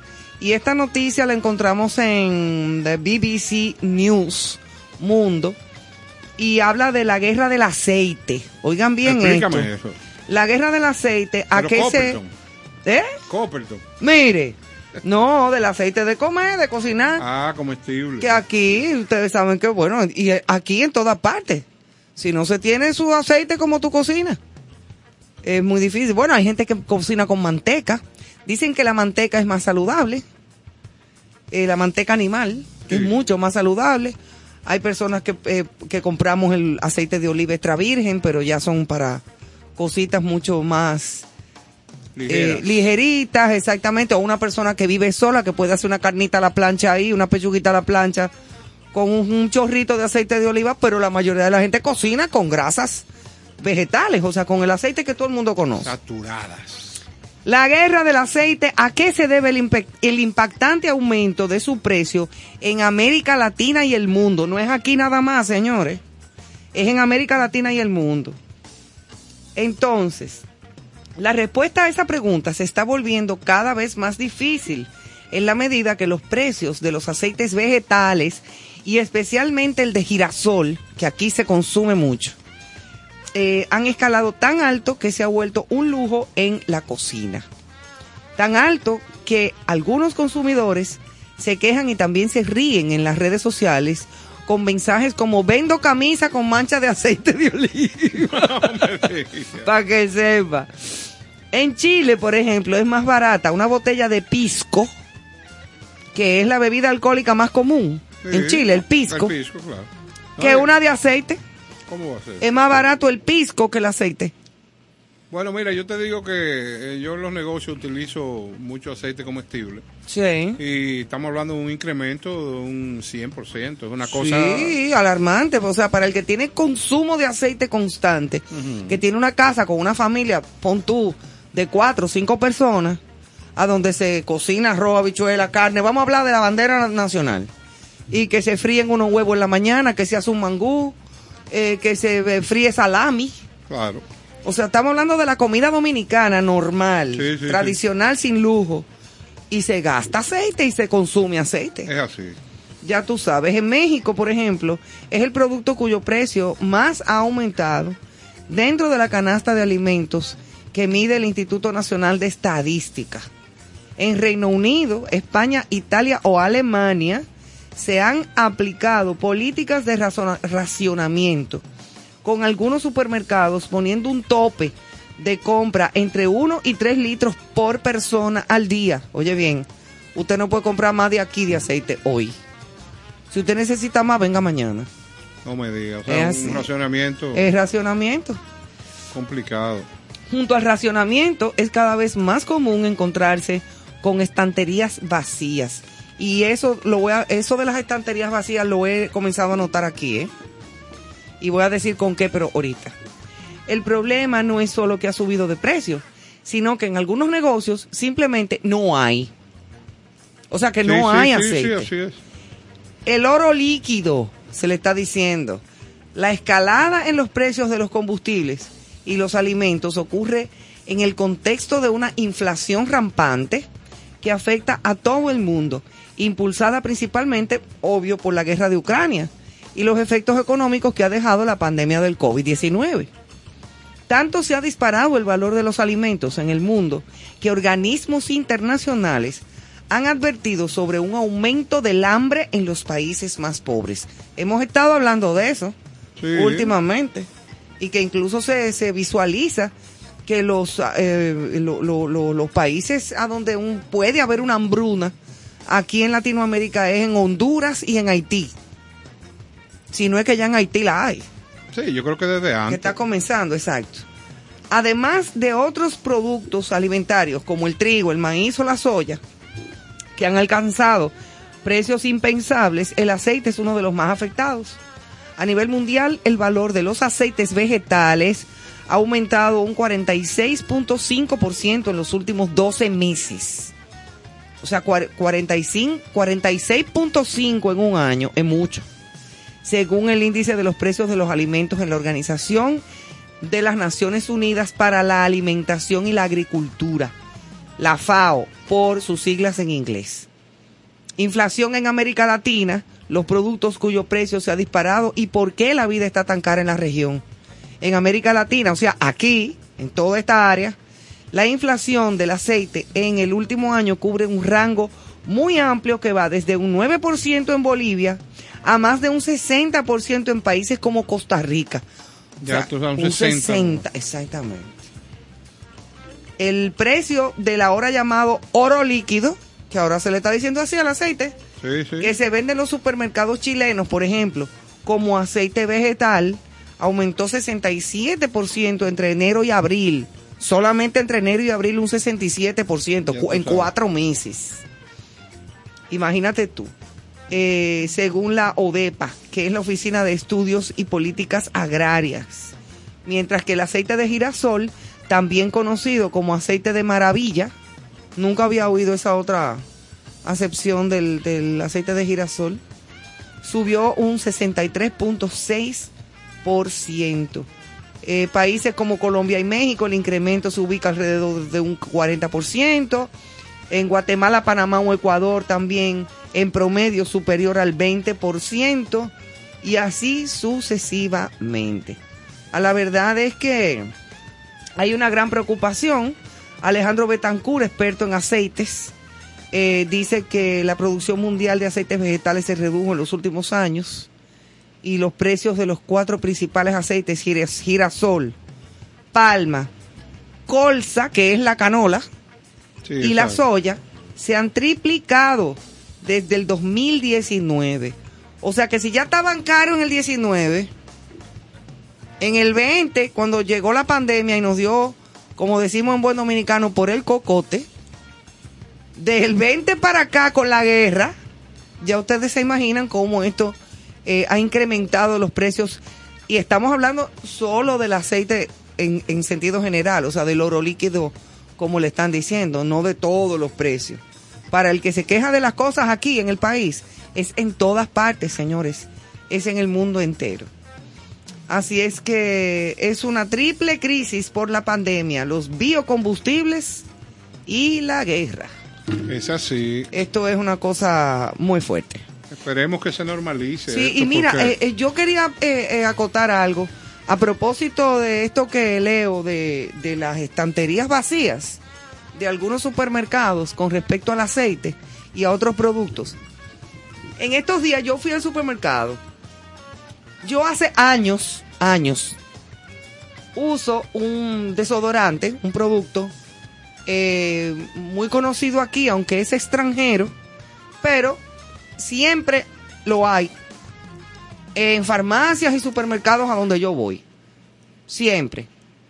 Y mucho. O sea, de, variedad de aromas y de, y de todas las cosas. Y el otro día voy a un supermercado muy conocido, a donde también suelo ir, y el estante a donde estaba ese producto no había ni uno. Digo yo, caramba, qué raro, porque eso siempre está surtido. Fui a otro supermercado, tampoco encontré el producto. Muy común, incluso hay cremas para el cuerpo y shampoos y jabones de la misma marca, que sí había. Pregunto y me dicen, no, no, ahí se acabó, pero tú sabes que hay gente que no sabe bregar con los clientes. Y como que para salir de ti no te da ni siquiera una explicación. Fui a tres farmacias distintas y tampoco había. Hasta que por casualidad entré en una farmacita de esas de la que yo no nunca voy y ahí habían dos y lo compré los dos. Sí, sí. O sea, eh, y como ese producto también me he enterado que están escaseando unos cuantos más. Mira, lo que pasa, Ivonne, es que una de las condiciones o razones fundamentales de, de este eh, falta de provisión en negocios es el tema de la logística, el transporte. Sí, de los fletes O sea, y los fletes cosas. están contando el triple de lo que costaba antes. O sea, estamos hablando de que fácilmente lo que te costaba 3 mil dólares, 4 mil dólares, eh, te puede costar 12, 15 mil dólares un, un, un contenedor. Sí, porque yo, eh, eh, eso pensé después, eh, porque es un producto eh, eh, Entonces, cuando tú... extranjero. cuando tú hablas de la reposición de inventario y a esa reposición le cargas ese costo tan alto, eh, lamentablemente eso genera unos precios que el, el público no va a poder aguantar. No. Porque si, si tú compraste algo en 500 pesos y ahora eh, con esa alza posiblemente te cueste el doble, El doble, mil tú lo vas a pensar eh, Claro, en el- comprarlo y te puedes ir a una opción local. O- Exacto. O, a cambiar de, de producto que ya, mira, por ejemplo, esos temas de desodorante, crema, y son cosas cosas para- que la gente se casa con esas marcas y con ese tipo de Yo productos. te digo que tengo años usando ese producto y cuando lo encontré al precio de antes, dos, en el sitio donde fui, los compré los dos porque yo me imaginé eso Yo- que tú estás diciendo. Yo utilizo un, un jabón particular y ese jabón Yo también. parece que la casa desarrolló algo diferente. Y ya y no yo- te huele igual. No, que yo compré, probé y decidí comprarlo fuera. Y compré una cantidad para tenerlo ahí porque es una cosa fundamental. Eso se usa a diario. Claro, hay que bañarse. Entonces, ¿qué pasa? La gente- Parece que al, mercado, tiene que al mercado dominicano ya ese producto no estaba viniendo. Lo encontré, vi a la web y, y- y lo traje. Claro. Pero pues, estamos hablando de otro tipo de, de cliente que lo que hace sencillamente cuando no hay, eh, cambiar. Cambiar, Y- digo, exacto. Eso es así. Y regularmente cuando eh, el precio excede a lo que está acostumbrado, se va a una opción más, más económica. Bueno, yo te digo que así mismo como estamos viendo esa, esos estantes vacíos, eh, eh, eh, eh, ¿cómo te digo? Como por pedacito, como por área. Sí, sí, sí. En supermercados que siempre están surtidos desde todo. Estás hablando de supermercados grandes. Pero es el tema, el costo de los productos y el costo de la logística, de cómo hacerlos llegar aquí. Y eso pasa en todos los sentidos, o sea, y en todos los productos y rubros. O sea, no solamente los alimenticios, lo que tú vas a comprar al supermercado. Si tú mañana aquí, por ejemplo, que se compran equipos de sonido, ese tipo de cosas, te vas a una tienda aquí, tú puedes encontrarte o que no tienen lo que tú andas buscando o que tiene un alto precio, que, que es sencillamente por esta razón. claro. Y Pero, bueno, vamos a aprovechar el día de hoy y vamos a hablar un poco de las grandes maravillas del mundo reconocidas por la UNESCO. Yo tengo una lista de de esta, estos espacios icónicos del mundo. ah, yo pensaba que te iba a hablar de mí. Ay, no, Ay. pero mira, te podemos incluir. Ay, yo soy una maravilla. Dame 10 mil, dame 10 mil que te incluimos. ¿Qué pasa? no, porque yo soy una maravilla. Mira, co- eh, cosas tan impresionantes eh, como Ciudad Rosa esculpida en las rocas de Jordania. O sea, Ay, qué cosa más linda. yo quiero hacer un tránsito y que ojalá la gente que nos está escuchando eh, pueda comentarnos en las redes eh, a dónde ha ido, dónde ha participado cómo se ha sorprendido de estas maravillas del mundo. ¿Qué otra particular? Eh, bueno, imagínate eh, Petra en, en Jordania, el Tal Mahak, o sea, son Sí. grandes monumentos. Yo lo he visto en Potales. Ah, no me digas. Sí, el Taj Mahal el- el- en la India. Claro. Eso claro. fue un príncipe hindú, indio, porque ya no se dice hindú, es indio, Ajá, indio. que se iba a casar con una princesa y que él no sabía qué era lo que le iba a regalar y le mandó a hacer por amor Claro, ese palacio impresionante y espectacular, claro. que es el Taj Mahal. Bueno, imagínate también ya por aquí en México el castillo de Chicha. Que Ah, ahí tú- sí, ahí yo, tú tienes yo que fui, ido. claro que sí. ¿Tú sabes qué? Para que tú veas cómo es el mundo y lo que es esa mentalidad de, del poderío fálico del hombre. En Pompeya, Sí, sí. en, en, en el Mediterráneo, el símbolo de Pompeya es el falo Sí, sí. del hombre. En Chichen Itza también. Correcto. Ahí todas las columnas y todas las cosas eran unas cosas enormes En honor a. en honor al poder, Claro. al poder de la grandeza, de la de la fuerza fálica. Y dime, en fin, sigue con la maravilla. Sí, porque dime. Estos comentarios de- esta mujer. No, pero es verdad. Eso es par, eso es parte de la cultura mundial, porque mira qué casualidad. Claro. Eso es bueno, las pirámides de Giza, la torre de Pisa. Ahí venden pizza de, de pepperoni. Yo cuando vaya te averiguo. Eh, Eso se puede caer con un temblor de tierra un día de esto. no se ha caído nunca. o sea, Hasta un día. Ah, pero está Porque bien. ella ya va. ella Vamos va- a desearle que dure. Que no se cae. No se Termi- termine de caer. No, jamás, Porque jamás. ella era derecha y ella se comenzó a Sí, voltear. Sí, sí, claro. Exacto. yo creo que está amarrada, ¿eh? la tienen unos. La Una- amarraron de una una, soga. de una mata Si de fue- coco. Si fuese aquí hace rato, Muchacho. le hubieran puesto unas estacas. Sí, unas matas de coco Claro. amarradas. La costa de Amalfi, de el icónico Notre Dame, Catedral de Notre Dame, antes de, de eso terrible que pasó. Llena de gárgolas Claro. arriba. Esas gárgolas asomadas. De piedra, obviamente. Claro. eh, que, que tú las miras y eso da como. como Sí, sí, como- aprensión, sí, teriquito. sí. Sí, claro. pero chulo, es chula, es una belleza. ¿Cómo no mencionar el Mont Saint-Michel en Francia? Ujú. el Acrópolis de Atenas con su, par- su Partenón, la ciudad vieja de, Jerus- de Jerusalén. Tú sabes que en Mont Saint Michel Sí, eh, viven unos monjes sí, claro. que s- e hicieron voto de. Una parte hicieron voto de silencio Claro. y de castidad, obviamente. Sí, sí. Supuestamente, ¿verdad? Entonces, eh, ellos en la, de la mitad para abajo, de la de todo aquella, eh, eh, una pequeña como ciudad pequeña, Claro. que es ese castillo. El castillo está situado como en el mar, como cerca del mar. Pero ¿qué pasa? Que el que visita ahí tiene que ir a una hora determinada y salir huyendo Antes de. A una hora determinada también, porque si no te queda preso ahí. No me digas. ¿Por qué? Porque el mar sube. Ah. O sea, tú entras por una carretera Sí, sí, sí. y llegas a Saint Michel, tú comes allá, hay restauranticos y cosas, y toda la comida que allí se vende es hecho por los monjes. Monjes. Y los monjes lo que sí hablan son los que te atienden ahí. Ah, pero- Ahí no hay de que, que mira que la muchacha que limpia. Sí. No, no, no hay, no hay Es- ninguna eso mujer. no existe. No, son los mismos monjes. Entonces, a una hora determinada, como era invierno, había que irse 3 de la tarde, porque ya a las 5 estaba oscuro de noche. Sí, había sí. que salir de ahí huyendo a las dos y media, 3 de la tarde. Sí, sí. Y entonces, cuando ya nos alejábamos para coger ya la autopista grande, desde esa carretera vimos que el Saint Michel, la carretera desapareció. No me y el Saint Michel se ve como flotando en el mar. Excelente. Es ¿eh? una cosa, un Impresionante, castillo en el medio del mar.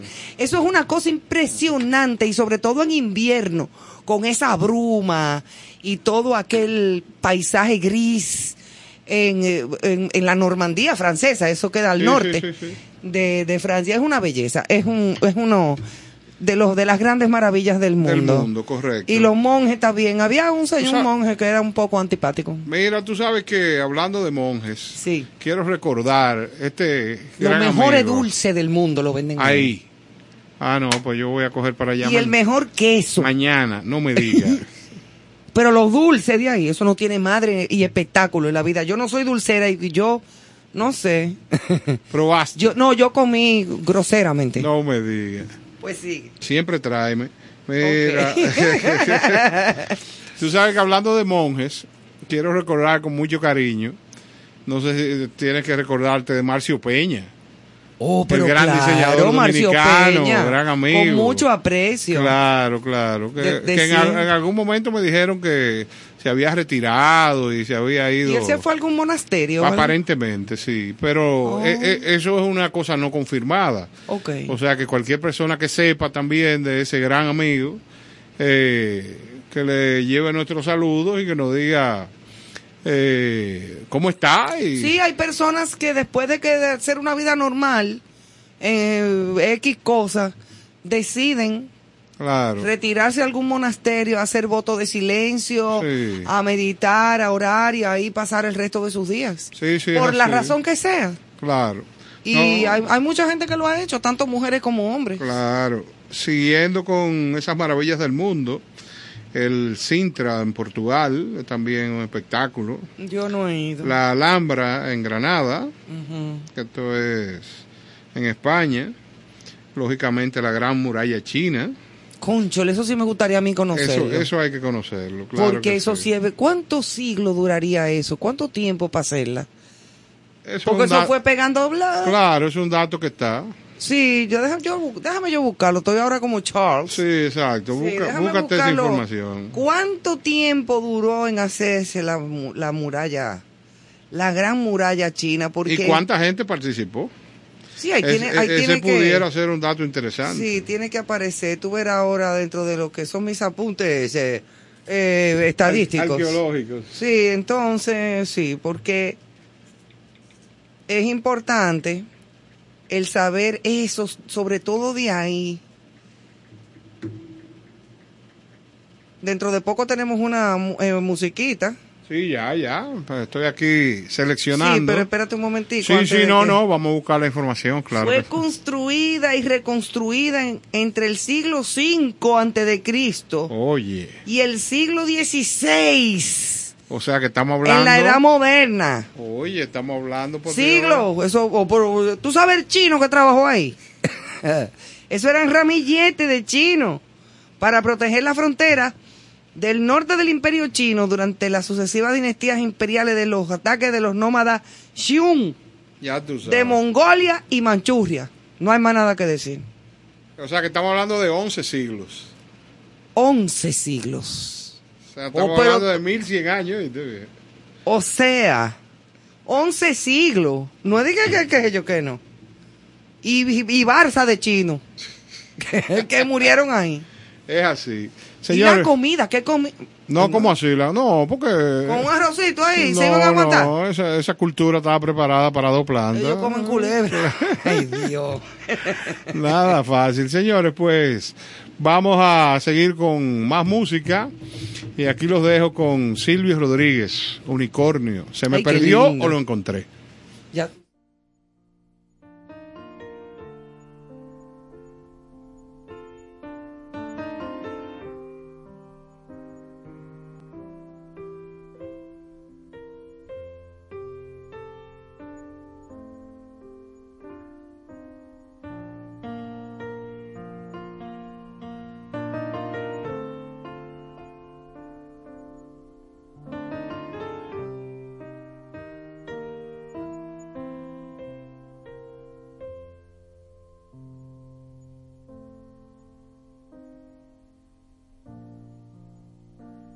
Mi unicornio azul ayer se me perdió.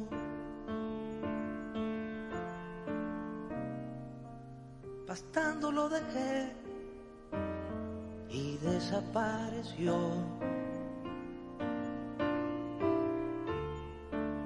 Cualquier información, bien la voy a pagar. Las flores que dejó me han querido hablar.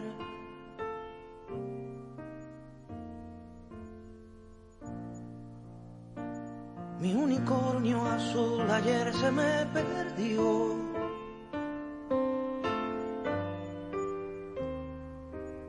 No sé si se me fue, no sé si se extravió.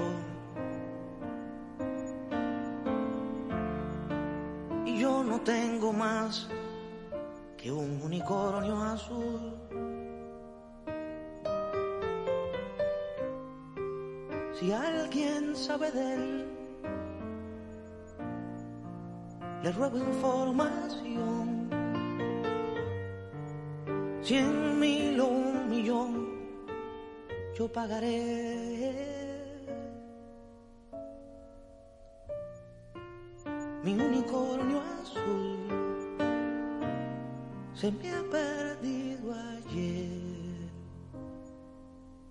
Se fue.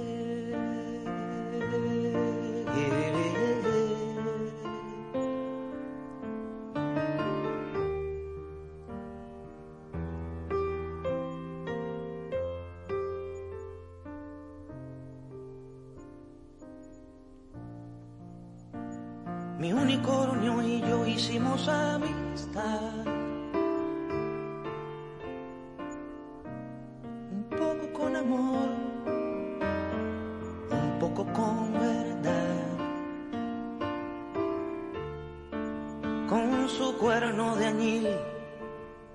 Una canción.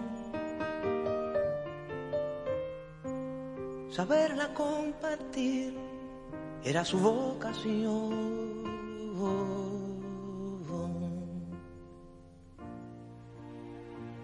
Mi unicornio azul ayer se me perdió. Y puede parecer acaso una obsesión. Pero no tengo más que un unicornio azul. Y aunque tuviera dos, yo solo quiero aquel. Cualquier información la pagaré. Mi unicornio azul se me ha perdido ayer. Se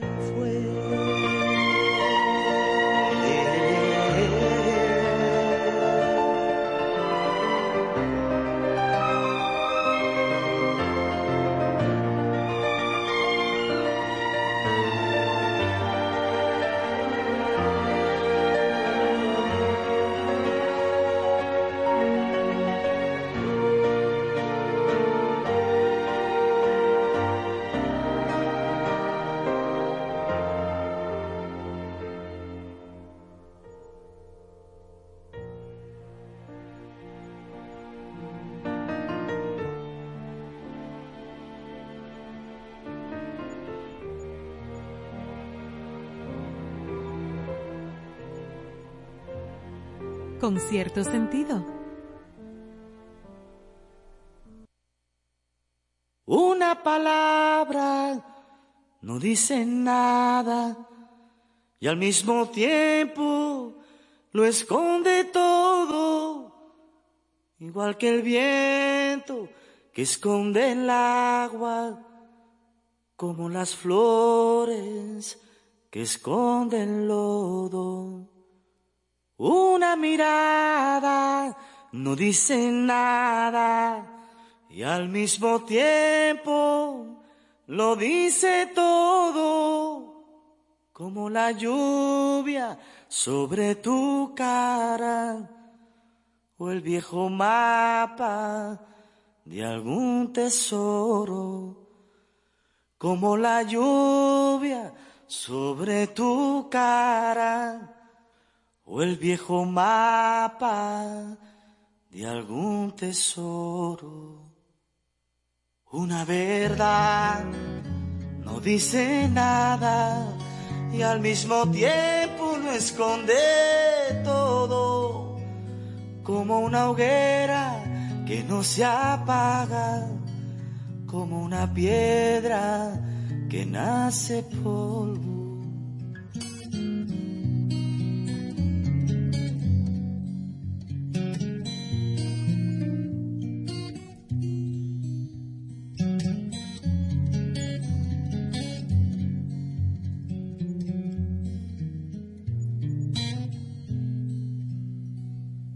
Si un día me faltas, no seré nada.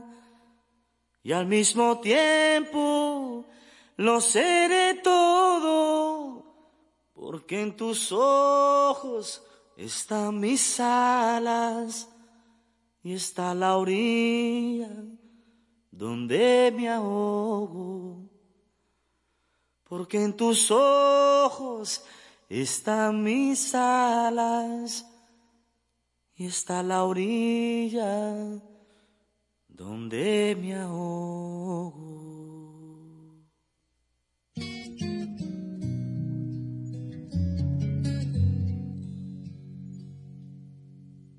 Con cierto sentido.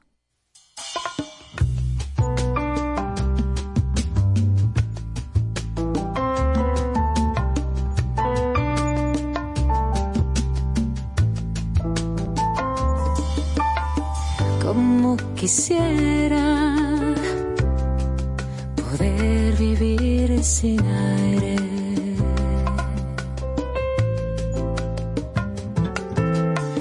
Como quisiera poder vivir sin agua.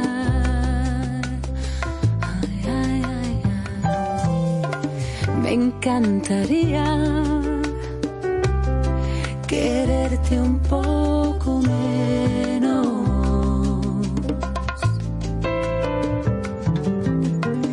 Como quisiera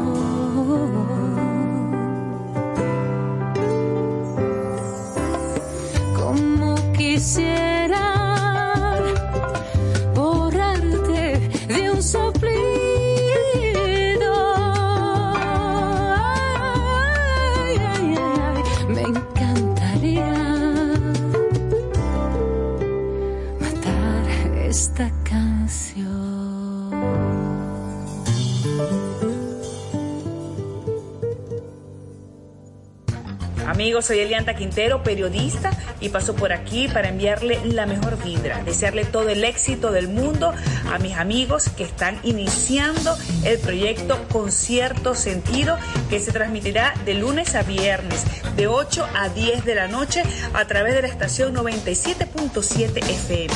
Un concepto que buscará resaltar los valores, la cultura y el arte. A ustedes lo mejor del mundo. Con cierto sentido.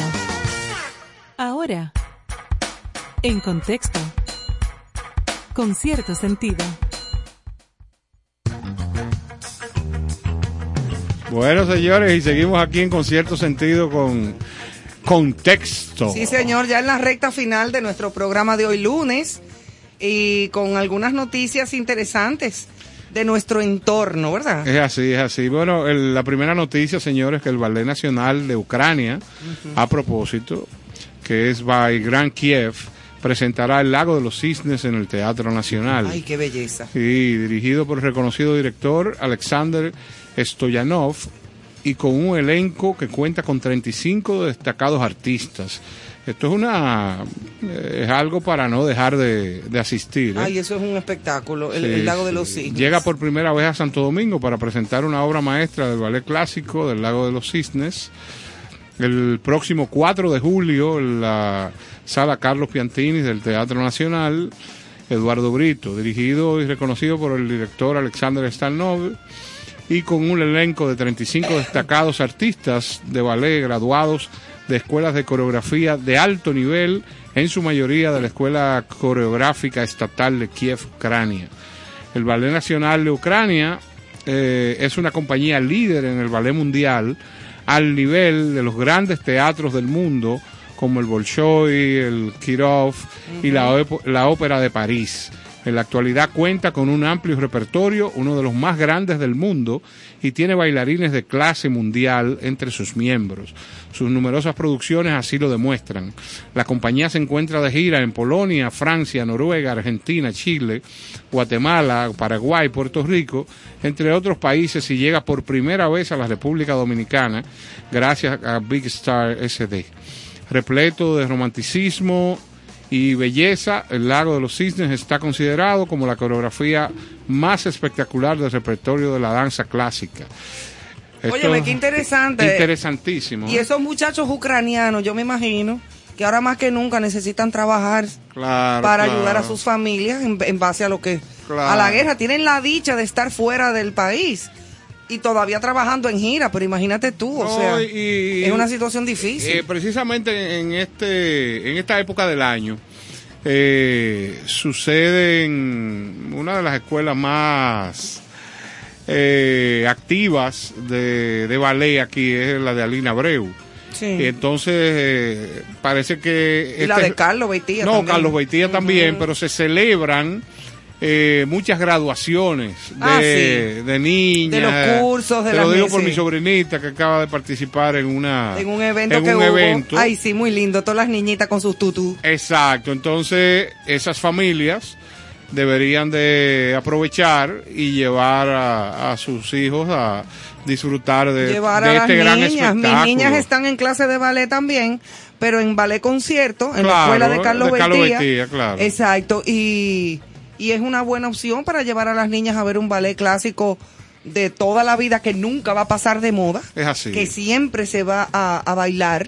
Eso, eh, mira, lo que es el lago de los cisnes, cascanueces. Claro.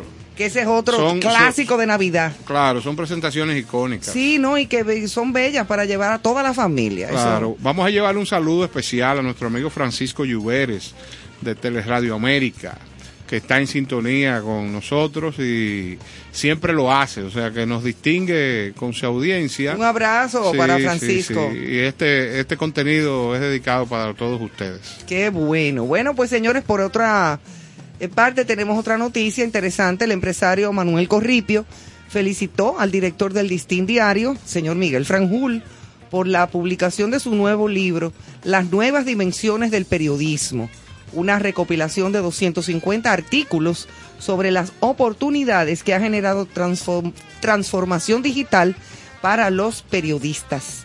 Las personas que pueden tener dudas sobre si el periodismo tiene futuro incierto, no solamente tienen que ver este libro. Yo creo que este libro tiene las claves del periodismo futuro. Conserva los valores que son requeridos para un buen periodista, que son la, la veracidad, objetividad y la oportunidad y evidentemente adapta sus valores que son eternos a la coyuntura actual que vive el periodismo de la ciencia y los nuevos procesos para ser exitoso, dijo el señor Corripio. No, Así es que... Excelente, vamos a felicitar a Miguel Franjul. Ay, un- sí, muchas Un felicidades. periodista de fuste y de larga data. Claro que O sea, sí. una persona que es, es- gran credibilidad. Claro, y que ha dedicado su vida eh, de manera completa al periodismo. Al periodismo, exactamente. Así es Saludamos que esta gran publicación y, Lo desea- felicitamos y aquí. deseamos que sea una obra disfrutada por todos. Claro, y sobre todo por muchos periodistas que aprendan y que cojan punta de ahí. Y hasta los que no son. Y hasta lo que no somos. Porque Ah. yo no soy, yo no estudié peri- periodismo, sí comunicación eh, y publicidad. Pero, pero uno aprende de todo todos los días. Sí, Eso es bueno. Prometemos disfrutar de este nuevo. Ojalá libro. que sí. Bueno, señores, y otra noticia es que exilados cubanos en Miami aplastan disco de Laura Pausini. ¿Qué? Así es.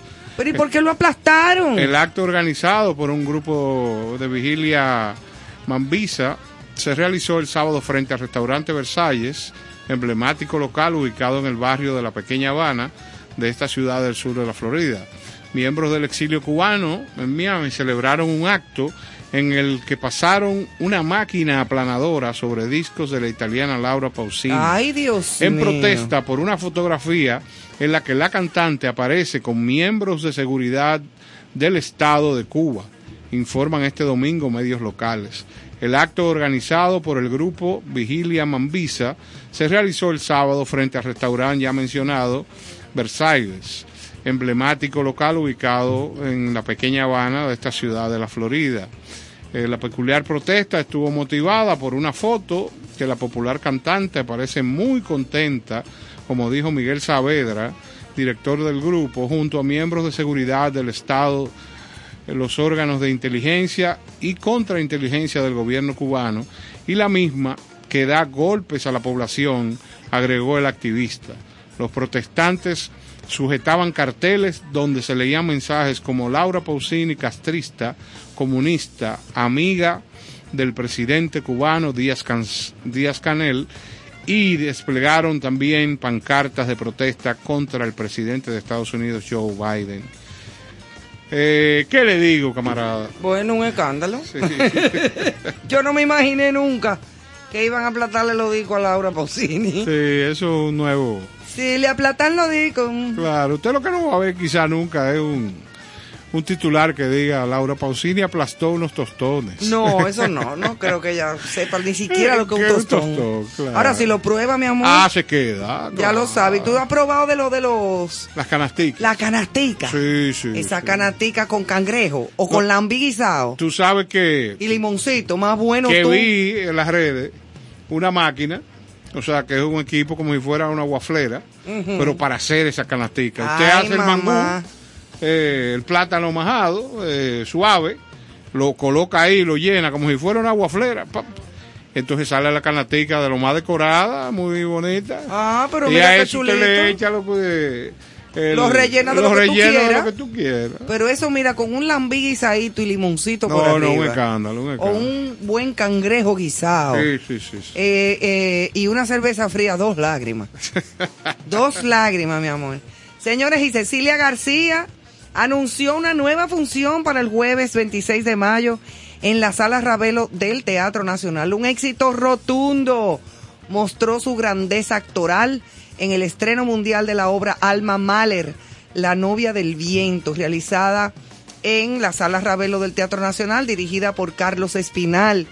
Eh, y estuvo con la presencia de su autor Herbert Morote, escritor peruano que hace 30 años reside en España. Así es que felicitamos de una manera cálida, efusiva y muy feliz a Cecilia García y a su director Carlos Espinal y a todo el equipo de trabajo de allá del teatro eh, por esta este mm, éxito rotundo que ha tenido Cecilia una vez más, porque es una tremenda artista para mí, de las artistas más completas, no solamente de nuestro país, sino yo diría que de América Latina. Te secundo, eh, Porque es mi particular Cecilia es una mujer eh, extremadamente disciplinada, extremadamente artista, cantante, eh, eh, creativa, productora, presentadora, directora de cosas, o sea, Y dueña, y dueña de un manejo del humor, impresionante, y baila, canta y se de patilla. ya tú sabes. No sé lo del despatillado ahora, pero es que es demasiado completo, o sea, hablando en serio, muy Por en serio. Por aquí, por aquí la admiramos mucho. Mucho, mucho. Un aplauso para, para Cecilia en Alma Mahler, la novia del viento. Y recuerden que va a estar en escena este próximo jueves 26, donde se habilitó esta nueva función, porque es que, es que imagínate tú, aquello fue el acabose del empezóse. Así mismo. Ya lo saben. Bueno, hasta aquí llegaron las noticias en contexto y hasta aquí llegamos nosotros. Sí, vamos a colocar ahora música para despedir.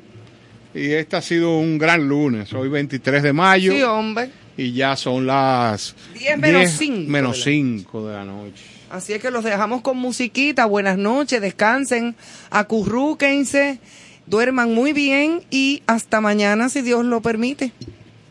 Gracias a la vida, Mercedes Sosa.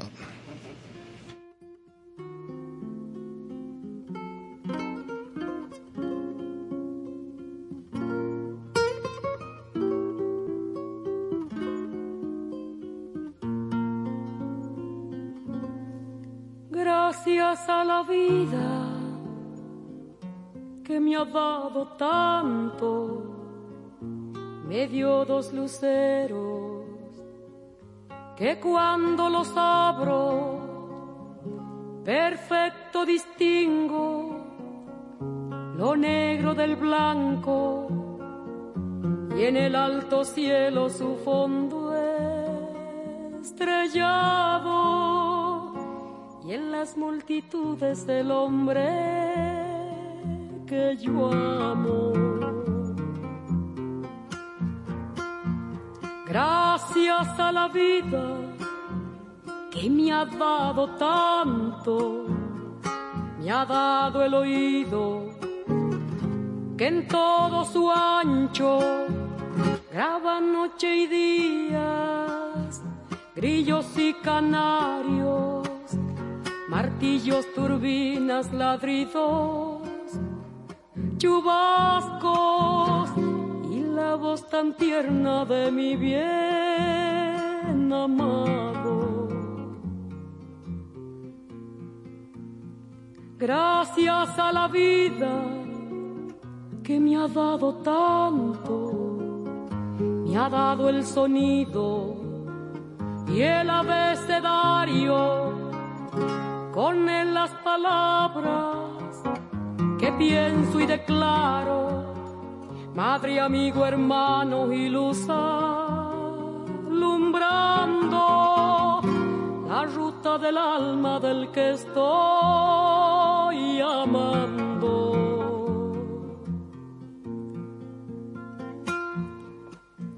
Gracias a la vida que me ha dado tanto, me ha dado la marcha de mis pies cansados, con ellos anduve ciudades y charcos, playas y desiertos, montañas y llanos, y la casa tuya, tu calle y tu patio.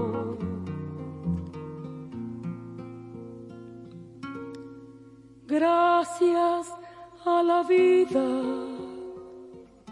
que me ha dado tanto, me dio el corazón que agita su marco.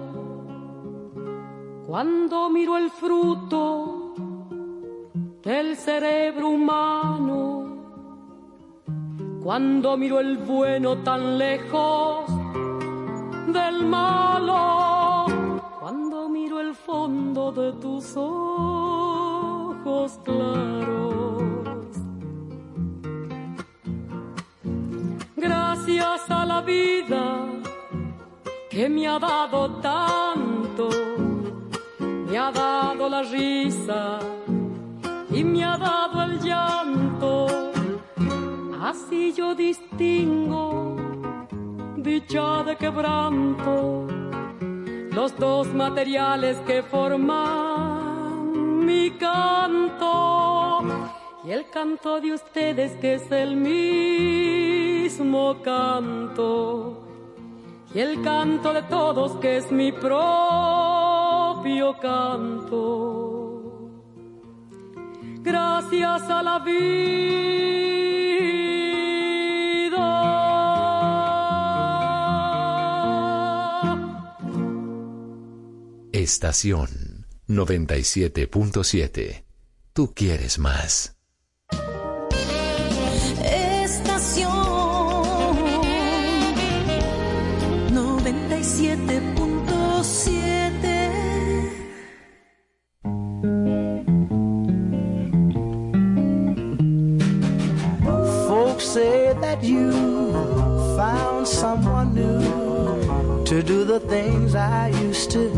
do for you.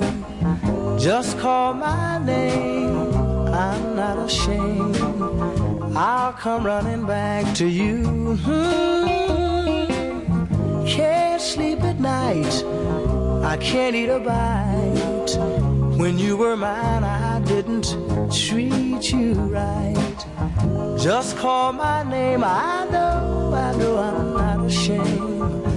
I'll come running back to you. Just like a king, I've lost everything. I sit all alone on my throne.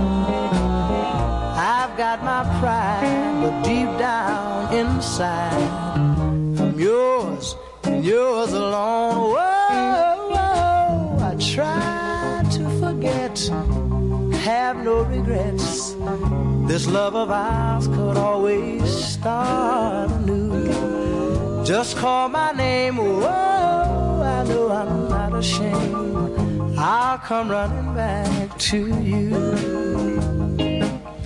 Just like a king, I've lost everything. I sit all alone on my throne. I've got my pride, but deep down inside, I'm yours and yours alone. Whoa, I try to forget, have no regrets. This love of ours could always start anew. Just call my name, I know, I know, I know I'm not ashamed. I'll come running back